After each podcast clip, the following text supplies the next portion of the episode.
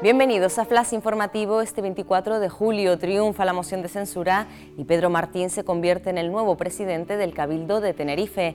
La votación que intentó aplazar Coalición Canaria contó con los apoyos de su propio partido, de Ciudadanos y Si Podemos. En el Cabildo Palmero, por su parte, también ha salido adelante la censura, proclamando al popular Mariano Hernández en el presidente de la institución. Los técnicos confirman que las detectadas en el Boquerón son termitas subterráneas.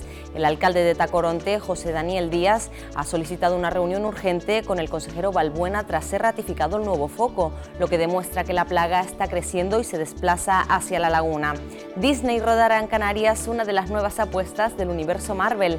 La compañía no ha querido revelar detalle alguno sobre la película, aunque el gobierno canario sí ha confirmado que se filmará a partir de octubre en Tenerife, Lanzarote y Fuerte Aventura. Siam Park es elegido por sexta vez el mejor parque acuático del mundo. El recinto de atracciones situado en ADG recibe el premio de los usuarios del portal TripAdvisor, un reconocimiento que se suma a una larga trayectoria de galardones que distinguen la calidad, la innovación y la excelencia de sus instalaciones. Más noticias en diariodavisos.com.